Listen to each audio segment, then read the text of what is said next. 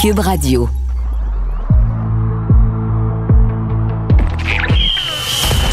Jean-François Barry. Un animateur pas comme les autres. Avantage numérique. Cube Radio. Salut tout le monde, ici Jean-François Barry qui s'installe pour le balado Avantage numérique. Aujourd'hui, on parle NFL puisqu'il y a un Québécois, Benjamin Saint-Just, qui pourrait se faire repêcher dans les premières rondes du repêchage de la NFL, ce qui est assez prestigieux. On va parler aussi du documentaire Pression disponible sur Club Illico qui retrace le parcours des euh, patineurs et patineuses artistiques.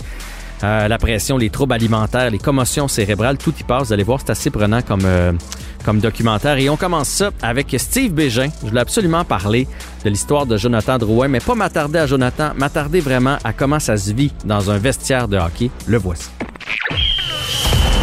Jean-François Barry. Avantage numérique. Cube Radio. Ben évidemment, c'est le sujet chaud à Montréal, le Canadien. On essaie à chaque semaine d'avoir un invité pour nous en parler. Et cette semaine, ce qui a retenu l'attention beaucoup, c'est l'histoire de Jonathan Drouin. Et moi, je vous le dis d'entrée de jeu avant qu'on se lance dans l'entrevue, je ne jouerai pas à, chercher qu'est-ce qu'il y a, Jonathan Drouin, à, y aller de pronostics, de d'après moi, c'est ça, puis c'est à cause de ça, les fans, les médias, la pression, etc. Ça me tente pas d'aller là. On a demandé de, respecter sa vie privée, puis c'est ce que je vais faire. Il a besoin de temps et il a surtout pas besoin d'entendre parler de lui. Par contre, moi, ce que je me suis questionné, j'aime ça faire des entrevues différentes, c'est comment la Chambre réagit dans un cas comme ça? Comment les coéquipiers se, se, sentent? Et j'ai décidé d'en parler avec Steve Bégin, que vous connaissez bien, vous savez, joueur du, euh, du Canadien, l'ancien numéro 22, qui mangeait les bandes. On s'ennuie de lui d'ailleurs. Comment ça va, Steve? Ça va très bien. Toi, ça va bien? Oui, ça va bien. Mais c'est vrai qu'on aurait besoin de toi présentement parce qu'on a l'impression que le Canadien a de la difficulté à, offrir des performances soir après, après soir, puis des performances de 60 minutes. Toi, tu n'avais pas de problème avec ça, là? Ah, ben écoute, c'était ça mon travail. Moi, euh, j'avais le, Je pense que le, la plus belle la plus belle job de l'équipe, c'est de travailler fort tous les soirs. Puis euh, je marquais un but ici et là, c'était du, du, comme on dit dans le jargon, du gravy. Là.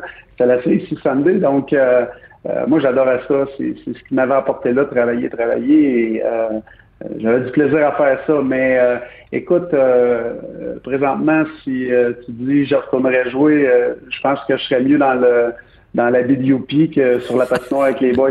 ben, dis-moi pas que t'as engraissé.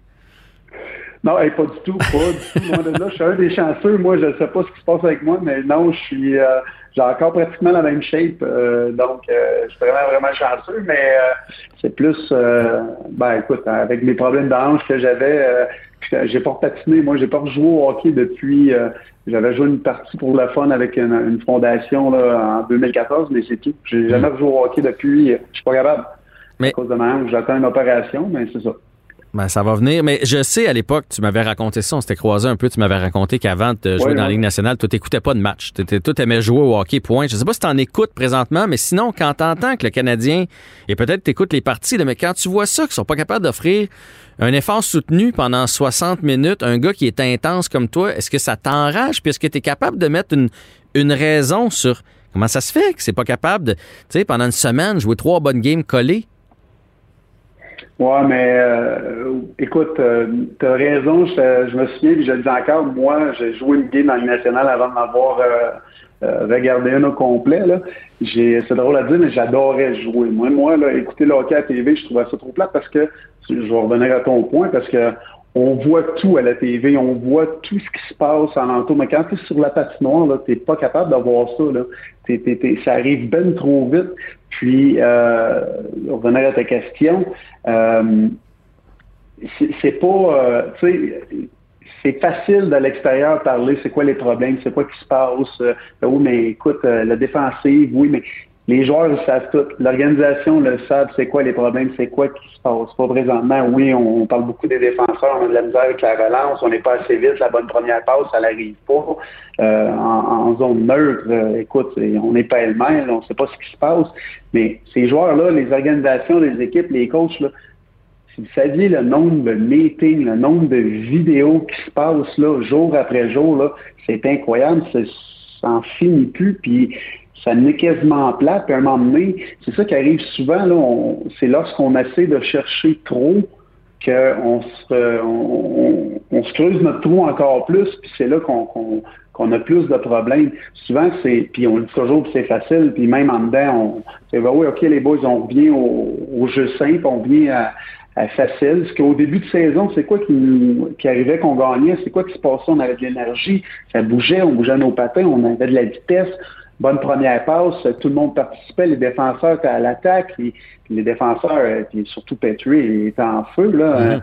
euh, mais là, on cherche, euh, là, il y a des blessés, après ça, euh, il y a toutes sortes de choses qui se passent. là, on, commence à se perdre dans ce tourbillon-là. L'entraîneur, il se fait congédier, Ducharme, il prend les relèves, la relève, puis on dit juste qu'il est entraîneur par intérim. Tu sais, il y a tellement de choses qui se passent. Puis à Montréal, on va pas se le cacher, c'est difficile de, de, de, comme marché, c'est très difficile. C'est très euh, très dur pour les joueurs qui ont qui n'ont pas une, force mentale incroyable. Puis euh, euh, tu sais, c'est, moi, ce que je faisais, c'est drôle, là, mais ben, dans le temps, il n'y en avait pas tant que ça des réseaux sociaux, ça commençait, mais je lisais pas les journaux, j'écoutais pas la TV, le sport, j'écoutais pas les réseaux de sport à la radio parce que lorsque j'étais à l'extérieur, que je jouais, mettons, pour Calgary, oui, je regardais ça 110% puis je trouvais donc bien ça le fun qui blastait les joueurs du Canadien parce que j'étais pas là.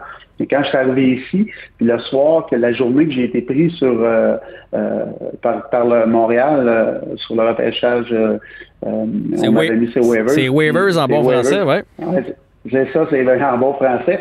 Puis euh, le soir, j'avais écouté 110% pour le fun parce qu'on venait de jouer contre le Canadien euh, quelques jours auparavant. Puis c'était l'histoire de avec euh, euh Brisebois, les partages qui se passaient, puis Gagné qui mm-hmm. avait sorti dans les médias.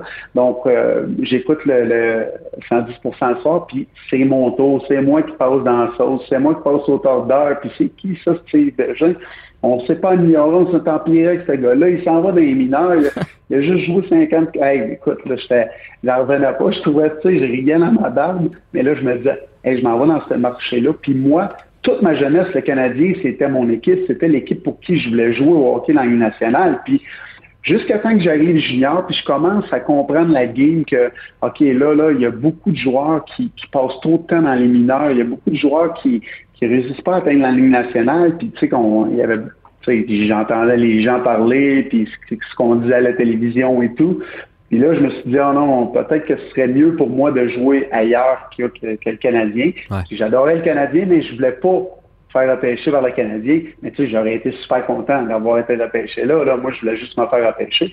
Mais euh, j'étais heureux, j'étais comme soulagé de m'en aller à Calgary lorsque la journée de mon repêchage. Puis je me disais, j'aurais peut-être une meilleure chance de faire euh, la Ligue nationale. Puis, euh, mais par contre, lorsque je suis arrivé ici, euh, je savais que ma première partie devait être, je devais donner tout ce que j'avais pour conquérir les partisans, puis les médias et tout le monde. Puis c'est ce qui est arrivé. J'ai tout donné sur la glace. Et, mais j'ai toute ma carrière ici, je n'ai pas regardé les médias. Ta famille est ici, tu sais tout ce qui se passe. Si on fait le lien avec, euh, avec euh, Drouin, là, lui, il est ici, mais même s'il ne regarde pas les médias, même s'il ne veut rien savoir de tout ça, mais toute ta famille est là, tes mm. amis sont là, tout le monde te parle, puis il te rapporte tout ce qui se passe. Hey, tu sais qu'est-ce qu'il a dit tel joueur, euh, tel, tel média sur toi, tu sais, c'est ça qui arrive, c'est ça qui est tough, puis on va pas se le cacher, ici à Montréal, on a quand même assez tough sur euh, les commentaires et les négatifs. Et, euh, euh, c'est une belle place. Moi, j'adorais ça. J'ai fait ma carrière à Montréal, puis j'ai tripé, mais il y en a que c'est plus difficile. pour certains joueurs, c'est plus difficile que d'autres. Tu es remonté à 110% qui faisait un show, on va se le dire. Là. Donc, oh, est-ce que tu dirais que pour les, joueurs de hockey, le plus dur à Montréal, c'est de, de, les commentaires du public ou c'est les, les, les, les, articles, les critiques, puis les shows, justement, là, parce que c'est des shows, des journalistes?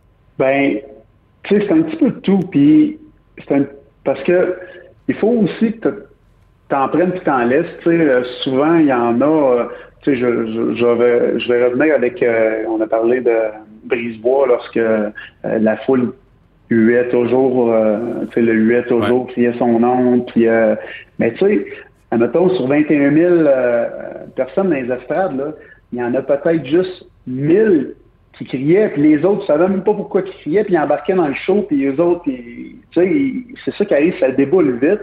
Souvent, il y en a qui reprennent des choses, puis là, ils entendent parler, mais ils vont dire que ah, c'est un pourri. Ben oui, c'est un pourri. Ils vont se tourner euh, de l'autre côté, puis ils vont dire ah, il est pas bon, lui, il est pas capable de faire ci, il a peur. Mhm. C'est ça qui arrive. Puis euh, souvent, on, on, on regarde pas, on n'analyse pas, on n'analyse pas la situation comme il faut. Puis là, euh, souvent les, les, les, ben, les, moins connaisseurs de hockey, ceux qui sont peut-être qui suivent pas ça tellement, mais les autres ils partent avec ce qu'ils entendent, puis boum, c'est ça qui arrive, c'est ça qui ressort. Mais tu sais, il faut comprendre à Montréal, puis, puis tout partout dans le national, dans n'importe quel sport, c'est tu sais, derrière ce joueur de hockey-là, derrière euh, cette personne-là, il y a une famille. Euh, il, y a, il, y a, il y en a qui ont des enfants, des femmes, euh, il, y a des, euh, il y a des parents, il y a des. Fait que, tu sais, souvent, surtout que ça touche le joueur, mais ça touche tout ce petit monde-là. C'est souvent ça qui, qui, euh, qui peut peut-être en venir euh, à être difficile pour, euh, pour, un joueur. Mais je suis tellement d'accord, il faut faire attention à notre langage. Tu sais, quand on dit même un gars de la Ligue américaine, ah, il est pas assez bon, ah, il, est, quand même, il est quand même pas si loin de la Ligue nationale. On devrait pas dire des choses comme ça. Puis moi, ça m'est arrivé de jaser avec des amis qui me disent, mettons, ah, un tel, il est pourri. Je fais, ah ouais, je l'ai pas trouvé si pire. Puis là, finalement, tu réalises qu'il n'a pas, a pas écouté la game, il a entendu à la radio ou peu importe qu'on a dit qu'il était pas assez bon, puis il s'est fait sa propre idée. Mais je veux ça. Dis-moi, Steve, moi, la raison pour laquelle je voulais te parler à toi, c'est que je me souviens très bien un soir sur la galerie de presse. J'avais eu la chance d'aller sur la galerie de presse parce que je travaillais dans une radio, puis on était assis un à mhm. côté de l'autre. Puis là, c'est dans le bout où tu es blessé, puis tu te demandes si ta carrière est pas finie. Tu as des problèmes de dos, puis tu sens plus tes jambes. Une fois, tu patiné. Puis ça... Et là, je sais pas pourquoi tu, te mets à me raconter ça à moi. Je suis revenu chez nous, puis j'ai dit à ma blonde, lui, ce soir-là, il avait juste besoin de parler. Il avait besoin de. Tu sais, en dehors des, joueurs de hockey, il y, a des êtres humains. Euh, comment c'est dans un vestiaire quand il arrive de quoi un coéquipier comme ça? Parce qu'il y a toutes sortes de monde. Il doit avoir des durs, il doit avoir des tendres aussi. Euh, est-ce que vous jasez de vos problèmes? Est-ce que entre vous autres, quand il arrive de quoi un des joueurs ou qui se fait critiquer, vous allez le voir et faire Hey, ça c'est injuste, là, puis on est là pour toi. Comment ça se passe entre vous autres? On est une famille, on est une famille, on, on, va tous, on, se tient toutes. Euh, euh, tout le monde est là pour tout le monde. Si c'est un problème, ils vont te le demander. Souvent, les femmes vont parler aux femmes, vont dire OK, on est là, c'est quelque chose. Puis je suis certain que euh, Jonathan est très bien, euh, très bien entouré. Puis par l'équipe, mais par les joueurs aussi, parce que on vient que, comme je l'ai mentionné, on est, on n'est pas juste des amis. Oui, tu deviens ami, tu viens tu sais serré, mais tu es toujours avec ces gars-là, -là, tu es toujours avec eux partout. Tu manges, tu tu prends ta douche avec eux autres. Fait moment donné, t'as pas le choix d'être, tu sais, t'es ami, là. T'es, t'es, proche, t'es proche. T'es proche, là. tu connais d'un, bout à l'autre, pas parce que tu veux nécessairement le connaître d'un bout à l'autre, puis tout ce qu'il y a, les, les picots qu'il y a sur le corps, là, mais t'as pas le choix, c'est, ça. Mais tu sais, tu... Euh, c'est euh, tu sais là tout le monde est là pour chacun puis euh, on, on, va s'aider on va aller le voir écoute si tu as besoin d'aide je vais t'aider mais souvent tu très souvent, tu le vois pas venir, ça. Parce que, tu sais, c'est comme, euh, tu, tu, parles, euh, tu sais, dans la société, euh, à l'extérieur du hockey, là, souvent, tu entends des choses. Oh mon Dieu, qu'est-ce qui s'est passé? J'ai pas vu ça venir. Il n'y avait pas de, de signe d'écurseur. Puis, mais c'est la même affaire parce que souvent, les joueurs de hockey, les, les, les joueurs, les sportifs, tu sais, tu fais comme une coquille, t'es comme tough, puis tu veux pas. Puis, tu sais, en, passant un chapeau à, Jonathan, parce qu'il était justement fort mentalement de, de, de s'avouer, euh, si on peut dire vaincu, de s'avouer, tu sais, de dire, OK, là, j'ai besoin de temps pour moi, j'ai besoin de temps pour ma famille, puis il faut que je me regroupe un peu, puis j'allais rechercher de l'énergie. Ça, sérieusement, les, les, les, personnes qui font ça, c'est un signe de force, c'est un signe qui, qui, vont s'en aller, qui s'en vont dans la bonne direction. Hein. C'est ça qui, tu sais, chapeau à lui là. Mais euh, puis, euh, tu sais, toujours là, il y a toujours quelqu'un pour t'aider, puis euh, les joueurs vont toujours se tendre la main entre eux autres, c'est sûr et certain. Puis quand il y a quelque chose comme ça qui se passe, aussi ça reflète c'est sur les autres joueurs. Je trouve ça difficile de OK, j'ai pas pu ça venir, OK, il faut que je l'aide, puis euh, euh, parce que euh, c'est comme quand quelqu'un tombe malade, c'est pas le fun pour personne, là. mais c'est la même affaire, là. Ça va pas bien ce côté-là, mais écoute, tout le monde va, va, y offrir de l'aide, vont tout faire pour l'aider. Puis souvent, ce qu'il a besoin, cette personne-là, oui, c'est un petit peu de temps pour lui. Puis euh, oui, moi, je, je, il y a un certain moment, les deux dernières années et demie, euh, c'était quand même assez difficile. Puis tu sais, je me cherchais, pas je me cherchais, mais j'essayais de trouver une solution, de revenir, une, une solution de, de, de, euh, de, reprendre le dessus, de rejouer comme j'étais avant. Mais tu sais, je parlais de ma hanche tantôt, mais c'est ça, c'est de là que ça a parti mes deux dernières années à Montréal, c'est là que mes problèmes de hanche sont partis, qui m'a donné mon problème de dos lorsqu'on s'est vu justement sur la passerelle. Puis à partir de là, ça a commencé à débouler. Je n'étais plus capable de, trouver mon rythme, de, donner le maximum de moi-même. Puis moi, euh, tu sais, je suis, je suis quelqu'un qui est quand même assez fort mentalement, puis je vais toujours dans, ça va venir. Je suis très positif, tu sais, j'ai toujours, euh, euh, ça n'a pas bien été, c'est pas grave. Écoute, je, travaille, je vais, je vais retrouver mon, uh-huh.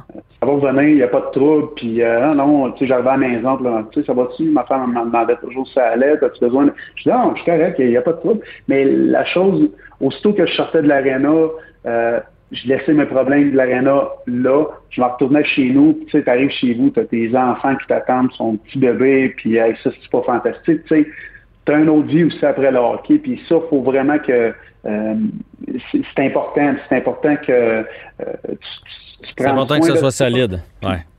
Exactement. Puis, tu sais, de l'autre côté, c'est la même affaire. Tu as des problèmes à la maison, tu arrives à l'aréna, tu es censé tout laisser ça sur le tapis d'entrée, puis tu dis, OK, moi, je rentre là, là. j'arrive, je, je, je mets mon habit, là, mon, mon, mon habit de super-héros, puis là, je m'en vais jouer au hockey. Je suis rendu un professionnel de hockey. En sortant d'ici, je m'occuperai de mes problèmes. Prends soin de toi, puis salut toute ta petite famille.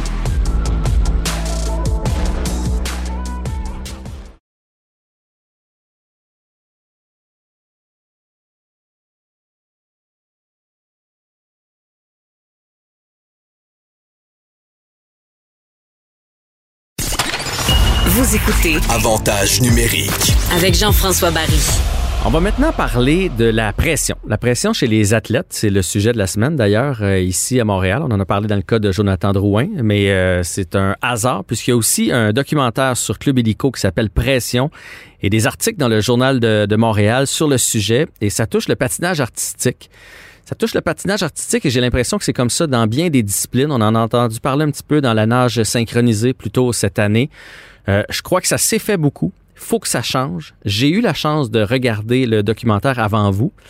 J'ai été troublé, honnêtement, par euh, le documentaire. C'est bien fait, c'est bien réalisé. Ça, ça on peut pas s'imaginer que ces athlètes-là, que moi je regardais à la télé euh, performer en me disant, eux autres, ils vivent la plus belle vie qu'on peut pas s'imaginer. Ils performent aux Olympiques, sont en santé, ils ont un beau sourire, sont en forme. À quel point il y en a là-dedans qui allaient pas si bien. Euh, même qu'elle n'est pas bien du tout. C'est ce qu'on apprend dans le, dans le documentaire. On va en discuter avec euh, Juliane Séguin, qui est olympienne, qui fait partie du documentaire. Bonjour, Juliane. Bonjour. Et tout d'abord avec Marie-Christine Noël, qui est journaliste au Journal de Montréal et qui a réalisé l'entrevue, les entrevues, euh, l'article et aussi des documentaires. Salut Marie-Christine. Salut, merci de nous recevoir. Ben, avec grand plaisir. Honnêtement, on, on m'a envoyé ce sujet-là. Je fais, ah, ben oui, c'est intéressant, mais quand je te le dis, puis je te le dis pas parce que tu es là, parce que moi, je suis d'une authenticité, je, je, passerais un peu free sur mon, mon approbation. J'ai trouvé ça incroyable. Euh, c'est vraiment bien fait le documentaire, puis ça laisse un, un arrière-goût dans la bouche là, de aïe, aïe, aïe, je peux pas croire que les jeunes vivent ça. D'où l'idée t'est venue, toi, Marie-Christine? Euh, moi, j'ai fait du patinage artistique jusqu'à l'adolescence. J'étais pas une championne olympique, là, j'étais plus débutante intermédiaire, mais déjà à l'époque, je sentais comme une pression, une pression techniquement, bien sûr, là, mais aussi une pression euh, euh, d'être parfaite jusqu'au bout des ongles. Puis ça, ça a été très lourd pour moi, mais je me suis demandé après, après des années, comment ça se passe au patinage artistique? Comme tu le disais, dans les derniers mois, dernières semaines, on a parlé notamment de la natation euh, la gymnastique aussi. Mhm. Et euh, là, j'ai commencé à discuter avec des patineurs, à appeler des Olympiens, puis à leur demander, qui c'était comment dans ta carrière, toi, la pression? Et c'est là que je me suis rendu compte qu'il y avait vraiment une envie de parler des hauts et des bas du patinage artistique. Euh, on avait un certain ras-le-bol, on voulait parler, défaire certaines mentalités. C'est rare que les Olympiens parlent à la caméra c'est rare des athlètes en patinage artistique aussi. Euh, donc là, j'ai vraiment été soufflée et surprise de voir que tous ces gens-là, ces grands athlètes-là, avaient envie de parler pour faire évoluer ce beau sport-là, parce que je veux le dire, c'est un magnifique sport, mais il y a des choses à changer. Il faut faire évoluer ce sport-là. Ça, c'est très important. C'est drôle que tu dises ça parce que la première chose qui m'a frappé, c'est parce que vous mélangez les témoignages avec les, euh, les filles et les garçons qui patinent et de Mhm. voir toute leur élégance, effectivement, de la beauté du sport et tout ça, puis de voir après ça le, le- le côté à quel point ils sont troublés, de juxtaposer ça dans le, dans le documentaire, ça vient vraiment nous chercher.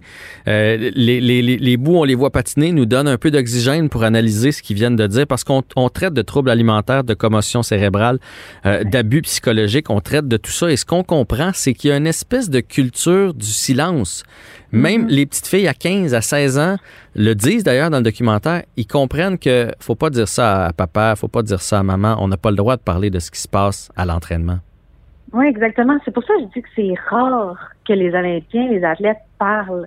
Parce qu'ils se sont fait tellement dire depuis qu'ils sont jeunes de pas parler, euh, de ne pas dire qu'ils qu'ils se sentent mal ou de ne pas euh, de pas remettre en question leur carrière. On leur dit longtemps, souvent, ben il faut pas froisser l'organisation, faut être parfait, parfait, parfait tout le temps. Ça, c'est lourd. Puis il y en a beaucoup maintenant, surtout ben, ceux qui sont à la retraite ou en tout cas qui ne patinent plus en compétition, qui se disent, OK, j'aurais dû prendre un temps pour moi, j'aurais dû prendre certaines décisions aussi pour moi. Euh, puis je pense un peu le, le cas de Juliane avec les commotions cérébrales. Oui, on va parler de, de, de Gilliane dans deux petites secondes. Juste avant, je vais faire jouer un extrait de Cynthia Faneuf. On, on peut dire aussi qu'il y a Joanie Rochette qui est dans ce documentaire-là, euh, dans les personnalités les, les plus connues. Cynthia, que je connais personnellement, qui a un des plus beaux sourires dans la vie. Là. Tu peux pas croire qu'elle cache euh, un passé comme celui-là. Et dans le fond, ce qu'elle raconte, c'est qu'on s'oublie. On finit par s'oublier parce que les entraîneurs nous poussent vers quelque part. On l'écoute. te mets à douter, puis tu t'oublies, t'oublies quitter dans le fond, t'oublies, t'oublies de t'écouter, t'oublies de te faire confiance. À un moment donné, j'étais complètement détachée de cet instinct-là. Fait que j'avais juste des, des messages comme ça que mon corps m'envoyait, puis euh, ben c'est ça, j'étais même plus qu'à enlever mes protège-lames, puis je me forçais encore à patiner. Euh, on se tourne donc du côté de. Je vous dis, je- je- je- j'entends les extraits, puis ça me, bouleverse encore euh, de, savoir que tu plus envie d'être sur la patinoire, que tu de la misère à enlever tes protèges-lames. On y parle aussi des blessures, euh, euh, tout ça, parce qu'il y a beaucoup de, évidemment, de contact là, avec la glace, puis de, notre corps en prend pour son rhume. Dans le cas de, de Juliane, c'est pire qu'une cheville ou euh, qu'un genou. Elle, c'était des commotions cérébrales. Euh, ça t'a mis dans un, dans un piteux état, Juliane? Oui, vraiment. Puis je pense que c'est important de le mentionner parce que moi, ce qui m'est arrivé, c'est euh, dans une année olympique. Donc, les décisions se prennent tellement rapidement. Euh, c'est une blessure qui est un peu vicieuse parce qu'on la voit pas. C'est vraiment, euh, on se fie qu'à ma communication. Si je dis pas que j'ai des nausées, ben personne le sait. Puis le patinage artistique nous enseigne à vraiment apprendre à sourire en tombant. Puis je pense que des fois, ça peut nous nuire. Euh, j'ai caché plusieurs fois que j'avais des nausées puis des maux de tête. J'osais pas en parler par peur que euh, je sois réprimandée. Puis euh, je, devais juste mettre les mains à la pâte puis continuer. Puis je pense qu'aujourd'hui, j'en paye un peu le prix. Je trouve que je paye cher, mais en même temps, euh, je veux pas changer. J'aurais rien changé de mon parcours parce que j'aurais pas pu atteindre mon objectif. Donc, somme toute, je suis contente, mais là, je suis aussi contente de prendre soin de ma santé présentement. Là, c'est vraiment ma priorité. Pourquoi tu dis que tu empêches cher le prix présentement? Parce que j'ai des nausées euh, à tous les jours. Je me lève euh, moindrement que je fais euh, des petites affaires là, qui qu'on considère comme une hygiène Mhm. euh, normale, prendre une douche, manger, se faire à manger. J'ai des nausées qui viennent à n'en plus finir. Euh, et je dois être suivie par une neurologue et avec une médication. Donc, euh, c'est une bataille qui est loin d'être terminée. J'espère pour le mieux pour euh, les prochaines années, mais effectivement, là, en ce moment, je suis maganée un peu. Là. Dans le reportage, tu nous expliques que tu patinais et qu'à chaque mouvement, dans ta tête à toi après, même si nous, on voyait un sourire, toi, tu disais Oh mon Dieu, j'ai réussi. Ah, je suis encore debout. OK, il reste juste une minute. Vas-y, t'es capable. C'est ça que tu nous expliques. Donc, toi, là, tu étais complètement ailleurs et tu, tu doutais à l'intérieur de tes capacités à te tenir debout. Et non seulement à te tenir debout, mais on te faisait faire des pirouettes. Oui, oui, j'étais en mode survie à ce moment-là, vraiment. Puis, euh, je peux pas croire que je me suis rendue euh, jusqu'en Russie pour compétitionner, mais c'était tellement plus fort que moi. Je me disais que si je me rendais pas au bout, euh, j'allais pas être sélectionnée pour les Jeux olympiques, puis que j'allais carrément briser le rêve, mon rêve et le rêve de mon partenaire. Hmm. C'est une équipe aussi, donc euh, c'est difficile à gérer tout ça. Puis aussi, tu veux pas décevoir les fédérations.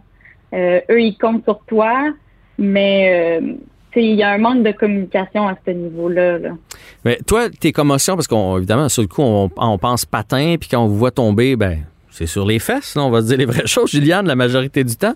Mais toi, c'est le fait que tu étais en double, c'est comme ça que sont arrivés les, la première commotion, mettons, ton, partenaire t'a échappé. Comment la tête en est venue à, se fracasser sur la glace? Euh, la première commotion, elle, elle s'est faite à l'extérieur du patin, euh, dans un endroit euh, familial, malheureusement, mais par la suite, j'ai accumulé une fragilité parce que mhm. j'ai pas pris les pauses nécessaires. Et là, j'ai perdu ma confiance. Puis là, on est découlé euh, des erreurs comme tomber d'un porté, euh, la tête sur la glace, euh, recevoir un coup de coude sur la tête. après ça, ça, déboule assez rapidement. Puis c'est là que j'ai perdu le contrôle, vraiment. Oui, puis on n'a pas suivi le protocole dès la première commotion. Et ça, tu nous l'expliques dans, dans le documentaire. Est-ce que tu as été suivi à partir de la première commotion, la deuxième ou la troisième? La première. La première. Mais dès la première, on l'a pas écouté. Parce qu'il fallait que tu retournes sur la glace. Ouais. Il fallait que je prenne un 72 heures de pause. Ça, je l'ai respecté. C'est la seule chose.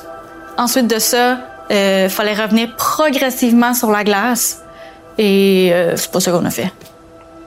On, a, on est revenu puis on a fait un, gros entraînement à grosse intensité. Puis là, c'est là que j'ai perdu le contrôle.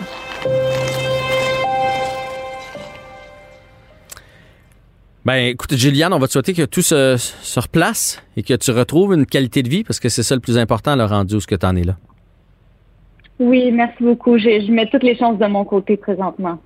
Je vais retourner un peu avec Marie-Christine parce qu'on parle aussi, Marie-Christine, de, des abus euh, psychologiques et de la pression mhm. qu'on met sur les athlètes pour qu'ils soient, je le mets entre guillemets, sveltes et beaux dans leur costume. Oui, la pression euh, de, du corps, hein, l'obsession du corps, euh, on en parle beaucoup dans le documentaire. J'en parle aussi dans le dossier du Journal de Montréal. J'ai mis d'autres détails. Euh, ça, c'est vraiment une pression immense sur le dos des filles, mais aussi des garçons. moi, j'étais soufflée par l'histoire de Sean Sawyer, qui nous a parlé de sa boulimie, son anorexie. Lui était plus axé sur l'anorexie, mais il a tout essayé, les régimes aussi. Puis dans le documentaire, on apprend même que euh, il y avait un petit cahier euh, où euh, il notait son poids. on peut entendre l'extrait. J'avais un journal que j'écrivais tout ce que je mangeais. J'écrivais mon poids trois fois par jour, puis je me faisais un petit emoji à côté. Puis j'ai retrouvé ce petit journal-là il y a pas longtemps. Je me suis mis à feuilleter ça, puis je peux pas croire que j'ai perdu autant de temps à à écrire qu'est-ce que je mange, combien que je pèse, de prendre le temps de faire un petit dessin à côté. Hmm. C'est complètement fou. Euh, Juliane, le temps nous pousse. J'ai une question pour toi. Euh, parce qu'il y en a qui vont regarder le documentaire en faisant, bah oui, c'est ça. Là, ils blâment leur entraîneur, leur entourage, mais il y a une partie de ça qui part d'eux autres. Euh, puis c'est un peu évoqué dans le documentaire, dans le sens où vous, vous, vous, cherchez souvent des entraîneurs qui vont vous pousser pour aller plus loin. Puis je suis certain que même toi, avec tes commotions, tu avais jusqu'à un certain point envie de revenir le, le, plus vite possible. Euh, jusqu'à quel point il y a quand même un bout qui part de vous là-dedans? Euh, oui, effectivement, c'est viscéral. Puis si on veut se rendre aux Jeux olympiques, c'est il faut être champion de l'intérieur. Euh, on le veut plus que tout. Par contre, je crois qu'il y a certains entraîneurs qui sont pas nécessairement outillés euh, pour nous accompagner et ne pas dépasser la ligne. Mm-hmm. Est-ce que c'est ce qui est arrivé à 100% avec moi? Sais, je peux pas dire à 100% que j'ai pas été respectée parce que la plus grande majorité de ma carrière a vraiment bien été. C'est vraiment que la dernière portion qui a été plus difficile. Euh, mais je pense que faut vraiment euh, se retrousser les manches puis ouvrir les yeux, euh, s'informer, aller voir des professionnels parce que c'est en, s'entourant bien qu'on va réussir à atteindre nos objectifs. Donc, ça se ferait quand même se rendre aux Olympiques en prenant soin de la santé mentale, physique des athlètes, puis en leur parlant autrement? Ah oui, j'y crois à 100% Le message est passé. Merci beaucoup, Juliane Séguin, d'avoir pris du temps pour nous aujourd'hui. J'imagine que tu vas être inondé de réactions après ce documentaire-là si ça frappe autant que ça m'a frappé moi. Euh, bonne chance pour la suite. Merci beaucoup. Merci de m'avoir invité. Plaisir. Et Marie-Christine Noël, bravo pour euh, ce, documentaire-là. Vraiment, ça va faire jaser énormément. Et j'imagine que, écoute, moi, je les connais pas tous et toutes. Et je suis resté avec une espèce de, de sentiment, j'ai envie de prendre de, leurs nouvelles. J'imagine que ça t'a fait la même chose à toi. Tu dois te retourner dans ta voiture des fois après les entrevues en faisant aïe, aïe, aïe. Ah oui, absolument. Des fois, j'ai les yeux pleins d'eau, c'est encore en entendant leur, euh, leurs histoires. Parce qu'on les a tellement aimés, hein, ces Québécois-là. On les a vus aux Jeux olympiques. Mhm. Puis là, on, on, entend tout ça. On se dit, mon Dieu, ça se peut pas qu'ils aient vécu ça, tu sais. Mais on reçoit beaucoup de témoignages depuis qu'on a sorti le documentaire de Scott B, moi, euh, plusieurs jeunes, des athlètes, malheureusement, qui ont, qui ont des troubles alimentaires ou qui ont subi euh, des blessures. Ça a été mal soigné.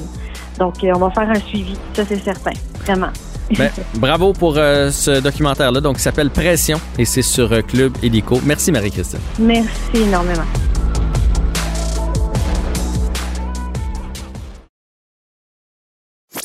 Avec Jean-François Barry, on a toujours l'impression d'être en série. Vous écoutez Avantage numérique avec Jean-François Barry. C'est le repêchage NFL en fin de semaine, vous le savez. Là, au moment où on se parle, la ronde 1 a été euh, faite et on se prépare pour la ronde 2 et 3. On espère que le Québécois Benjamin Saint-Just va sortir et on va en parler avec William Boivin, qui est un de mes euh, collègues ici à Cube, qui suit beaucoup la NFL et qui a rencontré, il a eu la chance de parler avec Benjamin Saint-Just dans les derniers jours. Salut William! Yes, salut Jean-François, ça va bien? Ben oui, ça va bien. On suit ça, donc c'est pas peut-être deuxième ronde, troisième, maximum quatrième ronde dans le cas de Benjamin Saint-Just, qui est déjà un exploit, mais il y a un parcours quand même atypique. Oui, tout à fait. Euh, écoute, de, plus en plus, les gars d'ici euh, commencent à avoir leur chance de se faire valoir dans la gigantesque NFL. on a vu dans les deux dernières années des Québécois gagner des Super Bowls. Il y a mhm. deux ans, c'était Laurent Duvernay-Tardif avec les Chiefs et cette année, ça a été Anthony Auclair avec les Bucks. Et là, ben, encore une fois, il y a un Québécois euh, qui devrait être pêché, comme tu dis, dans les rondes, soit 2, 3, 4e. c'est un petit gars de Rosemère qui a commencé à jouer euh, ses, premiers pas sur un terrain de football euh, de la province. Et puis, c'est ça, il y a un parcours assez spécial, justement. Il n'a pas joué son football universitaire ici au Québec, au Canada, justement, comme l'a fait Laurent et Anthony Auclair. Donc, après son parcours avec les Spartiates du Vieux-Montréal, lui, il, avait, il voulait percer le niveau NCAA, le niveau universitaire américain. C'est pas évident pour un Québécois d'aller là-bas d'essayer de se, trouver une place. Donc finalement, il débarque une fin de semaine au Michigan, Jean-François. Euh, ses parents, ses parents cherchaient une maison dans le coin, puis lui, il s'inscrit à un genre de mini-camp de football qui regroupait un peu les meilleurs joueurs de la région. Puis il a tellement été bon durant ce camp-là que euh, Jim Harbaugh, qui est un ancien coach de la NFL, qui arrivait à l'époque avec les Wolverines du Michigan, est allé le voir puis il a dit j'ai vraiment aimé ce que j'ai vu sur le terrain, Benjamin.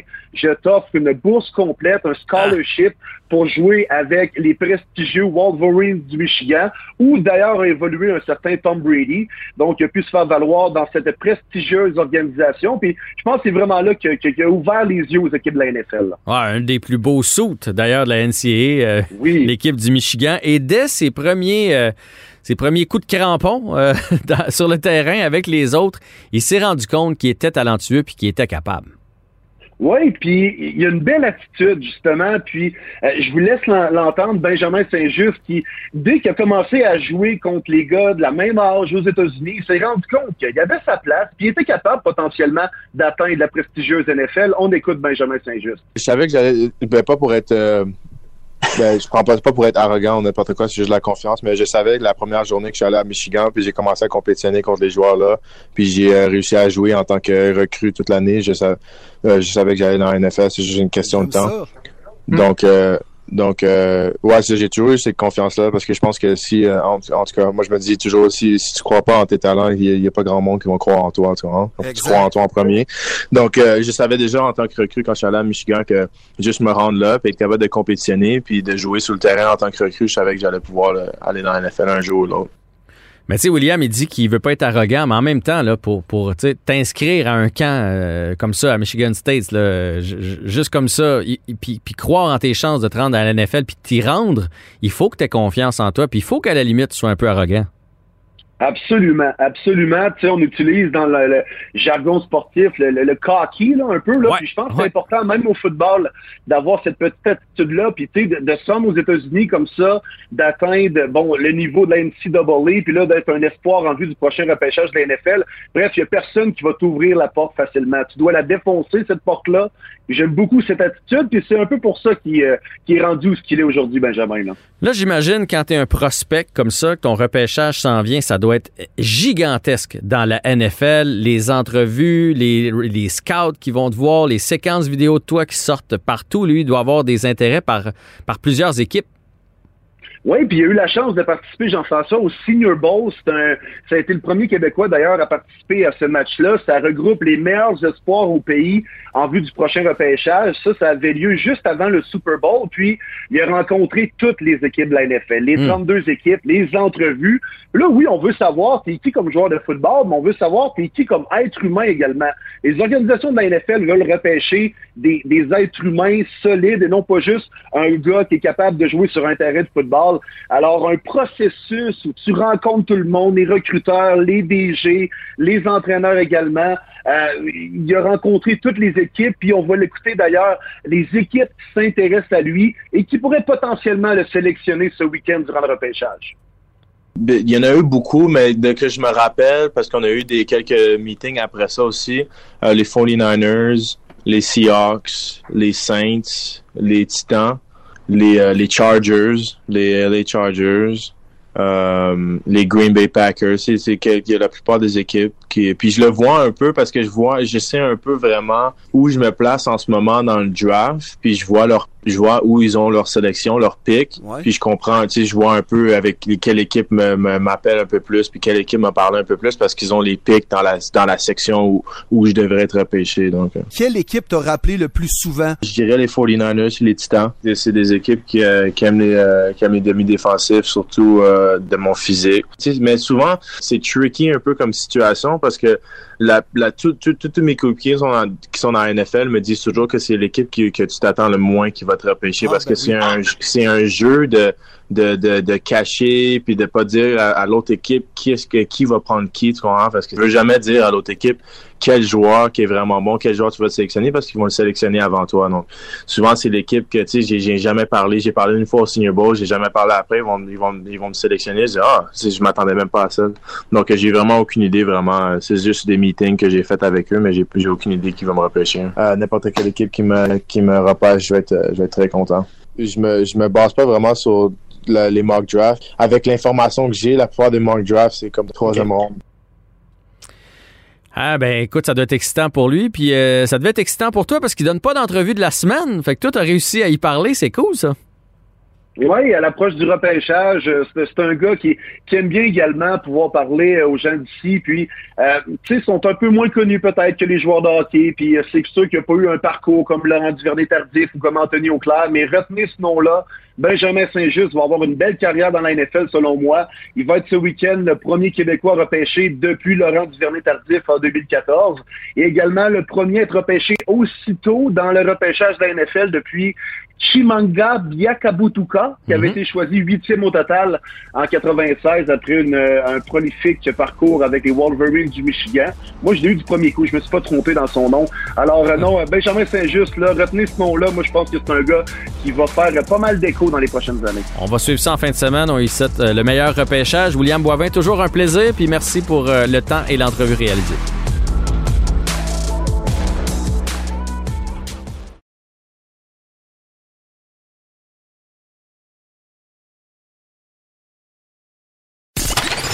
Vous écoutez Avantage numérique. avec Jean-François Barry. Grosse semaine dans le monde du sport, grosse semaine sur la planète hockey, particulièrement dans l'environnement du Canadien où c'est comme un feuilleton cette année, on va se le dire. Là, il s'en est passé euh, une saison en denti, euh, des beaux moments où on était très très heureux en début de saison, par la suite des moins beaux moments. Claude Julien, euh, le coach et gardien qui se fait congédier, Dominique Ducharme qui arrive, l'histoire avec Jonathan Drouin. Bref, c'est une saison forte en rebondissement. Puis ça, d'habitude, quand tu es dans un vestiaire de hockey, ça suscite les discussions après avoir pris une petite bière, ben on va le faire nous avec Olivier Primo, c'est notre segment dans le vestiaire. On fait comme si on était dans une chambre de joueurs, puis qu'on jase après la game de ce qui se passe avec nos glorieux, puis ce qui se passe dans le monde du sport. Comment ça va, Olivier? Ça va super bien, puis j'écoute la liste de tous les, les, les, trucs qui sont arrivés cette année avec le Canadien, puis tu dis un feuilleton, je pense que c'est plus un, un film de science-fiction. J'avais pas vu une liste de même. C'est lourd cette année. mais honnêtement, puis là, tu ajoutes la COVID. J'ai même pas parlé de la COVID. Euh, tu sais, le Canadien a arrêté une semaine, euh, Price blessé. honnêtement, Régent Tremblay nous aurait mis tout ça dans une saison. On aurait fait Wow, wow, wow, les, les gars en vivent pas autant en une saison. T'exagères un peu, ça paraît qu'on est dans un téléroman. Ben, crime, ils ont tout vécu ça cette année, puis en plus, dans une saison euh, écourtée. Fait que, tu sais, on on, on, s'ennuie pas, mettons. C'est fou quand tu y penses parce que, tu sais, là, tu viens de, viens de rajouter la COVID comme c'était pas assez là, mais, si on inclut la COVID, le, calendrier surchargé, euh, puis, tu sais, mon, sujet aujourd'hui, je voulais te parler de la, pression de, jouer à Montréal pour le Canadien de Montréal, puis pour que ça soit bien clair, euh, j'en parle parce qu'il y a eu l'histoire de Jonathan Drouin, mais je veux pas parler de, de Joe Drouin aujourd'hui. On n'est pas là pour ça. Je voulais juste parler de tout ça. Mais c'est sûr qu'avec la COVID, euh, le, fait que tu vois pas vraiment ta famille, tu vois pas tes amis, écoute, ça l'aide pas à la, à la pression parce que tu as juste ça à penser aussi au hockey. Fait que, hmm.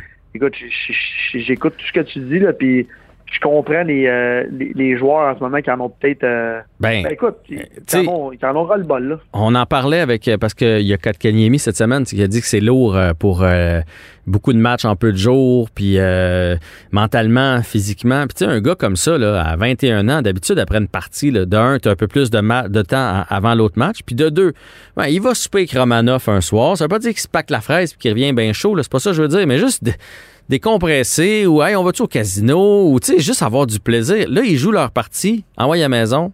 Il y a une pratique, à la maison. Quand tu es chez vous, ils pensent à quoi ces joueurs-là? C'est sûr qu'ils regardent le classement, les autres scoreurs, euh, ils regardent les plans de match, ils doivent recevoir des vidéos de la, part de Dominique Duchamp et tout ça sur l'entrée de zone, ça pourrait être de même. Si ça... Fait que tu ne sors jamais du hockey, tu penses à, rien d'autre que le hockey. Puis ça, c'est sûr que mentalement, c'est épuisant comme il n'y a aucune autre saison qui ont joué jusqu'à maintenant. Ben, c'est très, très lourd. Puis, tu sais, en, plus, l'année passée, quand tout ça s'est arrivé, bon, il y avait déjà une partie de, la saison de fait. Là, je, parle vraiment pour Montréal. On avait déjà une partie de la saison de jouer, ça allait très mal, on s'en allait pas faire les séries. Là, whoop, miracle, on fait les séries. Ça, ça redonne un boost aux gars, ils se sont forcés pendant les séries. Là, cet été, ils ont un peu de, de répit. Là, on recommence ça, mais sais, là, il, était au courant de ce qui, ce qui allait arriver cette année, dans le sens qu'il connaissait le calendrier, il savait que ça allait être très, très lourd, il savait qu'il allait être loin de tout le monde. Là, avec toute la liste que tu viens de, de, dire, euh, puis, tu sais, j'avais goût de parler de la, pression de jouer à Montréal. On en parle souvent à toutes les années. Ça fait un, gros, un gros comeback dans les médias. J'avais goût de parler aujourd'hui de ça parce que Cole est arrivé dans l'alignement. Mm-hmm. Et moi, le premier, euh, j'ai énormément d'appréhension sur ce kid-là parce que on se l'est fait vendre incroyablement, euh, joueur exceptionnel. Et là, euh, puis je voulais t'entendre là-dessus, une petite pression, le temps qu'être là. Cole Caulfield, depuis les deux premières parties, je sais que c'est les deux premières parties de GF, tu vas me dire, ouais, mais là, c'est le je comprends. Mais là, dans les médias sur le passé, c'était qu'est-ce qu'il fout dans la ligne américaine, il est ben trop fort. Euh, les deux dernières games, là, à part avoir peur dans les coins, je l'ai pas vu pouvoir faire grand-chose. Puis j'espère, j'espère que son lancer va le sauver. Parce que là, il y a une énorme pression qui se met sur les épaules. Puis je parlais à, quelqu'un qui est, qui, est, proche de l'équipe, il disait kid, il y a tellement de pression, même lui, il en parle dans la chambre. Mm j'espère qu'il va scorer là, là, comme à soir. Là. Tu veux savoir ce que j'en pense? Euh, oui, il y a de la pression. Euh, moi, j'ai trouvé que c'était quand même bien débrouillé. Là. Je, je, te trouve plus sévère que moi. Je trouve que pour deux, les, les deux premiers matchs dans la Ligue nationale, il s'est bien débrouillé. Pour ce qui est du fait d'aller d'un coin, ça sera jamais trop à lui d'aller d'un coin parce qu'il n'y aura pas une longue carrière s'il fait ça à grosseur qu'il a. C'est un joueur euh, qui est wise. Faut y, ça veut pas dire qu'il peut jamais y aller, là, mais s'il fait ça soir après soir, 82 matchs par année, il y a une, il y a une carrière de deux ans et demi puis il est fini. C'est un gars qui se cache. C'est sa force d'ailleurs. Il se cache derrière les défenseurs. On lui donne la rondelle, il la met dedans. Euh, pour ce qui est maintenant de, la pression puis de, son cas, il est là par accident. C'est ça que je trouve plate. Si l'équipe est en santé présentement, Drouin est là, Tatar est là, Byron est là, euh, il fait même pas le voyage avec l'équipe. Puis si le Rocket est pas en pause, parce que ça, c'est l'autre affaire, ça a donné que son équipe est en pause, on s'est dit, tiens, on l'amène-tu tranquillement pour le faire s'acclimater à l'équipe? Ça me fait penser à un paquet de joueurs des dernières années. Prenons l'exemple de Kotkaniemi, puis, euh, puis, on pourrait remonter plus loin que ça, vu qu'on avait des équipes bien moyennes. Euh, qui faisait le saut trop vite dans n'importe quelle équipe. Là. Galchenyuk, s'il était arrivé, euh, je sais pas moi, euh, avec, les Penguins de Pittsburgh, il n'aurait pas joué à sa première année. Parce qu'il y avait du gros talent là-bas. Mais comme ici, on n'avait rien, on les amène, on les amène trop tôt. Et Cofield, c'est trop de bonheur. J'ai hâte que les, joueurs reviennent pour qu'on le retourne à Laval. Moi, il y a plusieurs personnes qui m'ont raconté que au hockey, tant que tu domines pas un niveau, passe pas au niveau suivant va dominer à quelque part, monte après. C'est tout. Tu as raison, mais le, le, encore une fois, le problème, puis je reviens à la pression, tu sais, puis tu peux pas dire le contraire. C'est preuve sur écrit sur Twitter, là. Tous les journalistes, on le compare à Martin Saint-Louis, il y en a un aux 60 ans. On le compare à tous ces petits joueurs-là qui ont énormément de talent.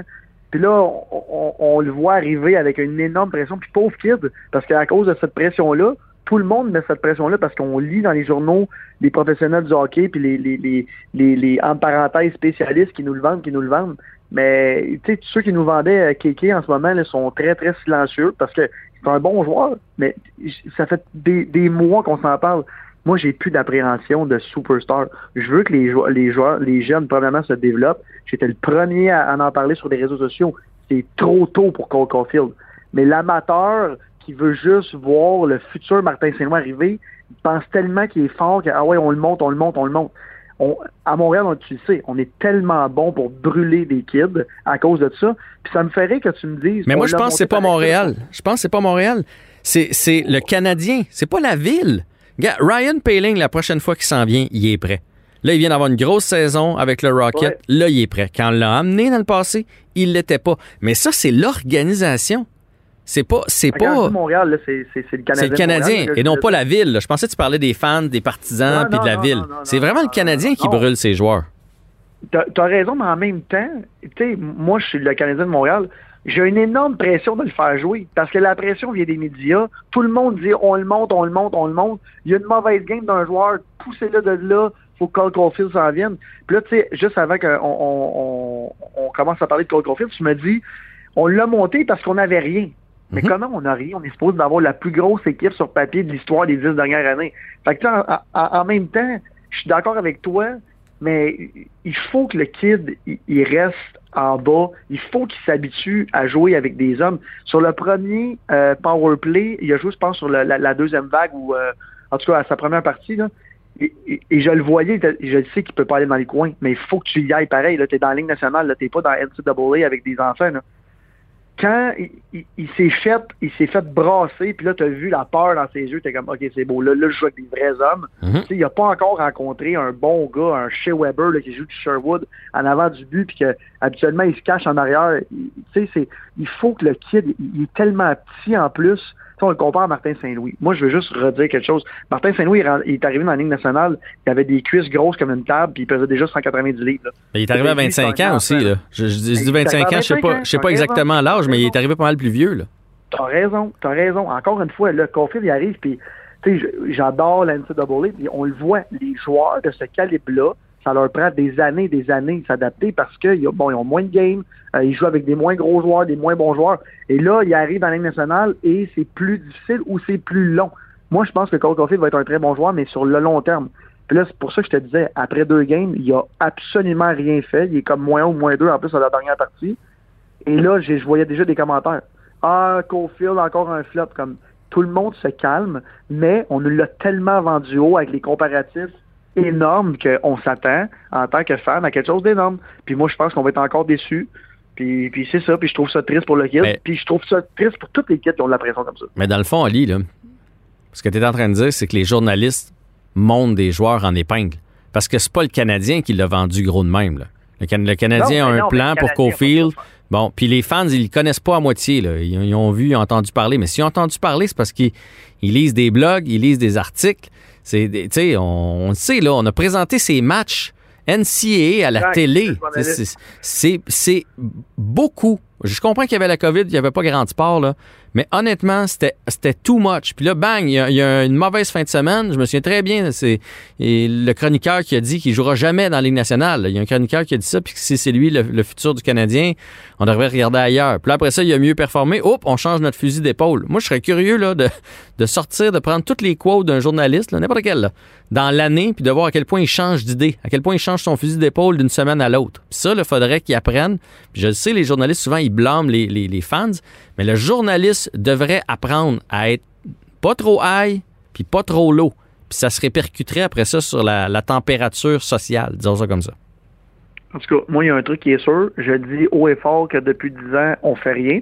Fait qu'il y a personne qui peut me dire que je mets des attentes trop hautes. Mais en, fait, c'est cette année, on s'en est parlé au début de l'année. Euh, Puis tu sais, ça revient à la pression aussi. Toi et moi, on avait des attentes énormes parce que Marc Bergevin est allé faire des gros coups, des grosses signatures. Puis cette année, écoute, ces signatures-là, du début de saison, là, ils pas marchent. les, les Eric Starr, ils marchent. Moi, euh, tu sais, il y a des trucs là, que c'est comme pour boucher des trous là, pendant l'année, c'est correct. Mais ces affaires à long terme, écoute, Toffoli, on peut-tu se plaindre? 0-0. Toutes les autres, Anderson, on peut- Edmondson. Exact, Allen. moi, je- ex- tout, tout, tu sais, Allen, encore une fois, c'est pas un goaler numéro un. Tu sais, je le vois souvent, là, des gens. Tu sais, moi, je suis très, très dur envers Price quand il goal, quand il y a une grosse, grosse séquence qui garde mal les buts parce qu'il est pas supposé de garder mal les buts pendant 7-8 games. Mais Allen, il est pas là pour garder les buts pendant 10 games comme une machine. C'est pas son rôle. Fait que, Mm. Tu sais, quand je vois les, les journalistes ou les fans être durs avec Allen, je suis comme, OK, guys, vous- vous frappez pas sur, tant qu'à frapper quelqu'un, frappez pas sur, le- sur, sur le gars qui a, qui a pas rapport là-dedans. Puis, euh, de toute façon, à Montréal, tu le sais, avec les journalistes, c'est jamais de la faute à personne. Que quand c'est Carey Price, c'est la faute au défenseur. Quand c'est les défenseurs, c'est la faute à Carey Price, ça finit jamais. Euh, Il faudrait juste qu'on arrête de, jouer au, yo-yo. Puis on l'a vu contre Toronto cette semaine.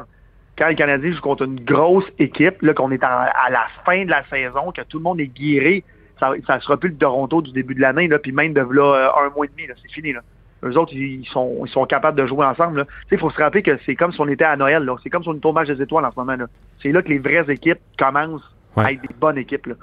Fait que, euh, Mais il faut, faut se rappeler aussi qu'il manque, il manque quand même quatre de nos six 100%. premiers, premiers euh, ailiers. C'est un gros trou. 100%. Puis, euh, écoute, là, on n'a pas le temps d'en parler, mais euh, moi, j'ai fait le calcul le matin, là, puis je je pense que le Canadien ne les fera pas, les séries. C'est- c'est- les, Ah les ça. Flames ont tellement un calendrier favorable. là, ça va être très, très, très difficile pour le Canadien. On a besoin d'aller chercher des points contre Winnipeg puis Ottawa. là, C'est les plus faciles à prendre en fin de semaine. Après ça, c'est du Toronto puis du Edmonton jusqu'à la fin de l'année. Ah. Watch out. Puis Winnipeg, on s'entend que c'est pas les plus facile non plus. Là. Fait que, en tout cas, ça va être une bonne fin de saison. Puis tu sais quoi? Si on fait les séries, je vais être content qu'on les ait faites parce qu'on on va s'avoir battu jusqu'au bout. Fait que j'espère que le Canadien de Montréal va montrer du caractère. Salut Ali, ça passe toujours trop vite. On se reprend la semaine prochaine. Cube Radio.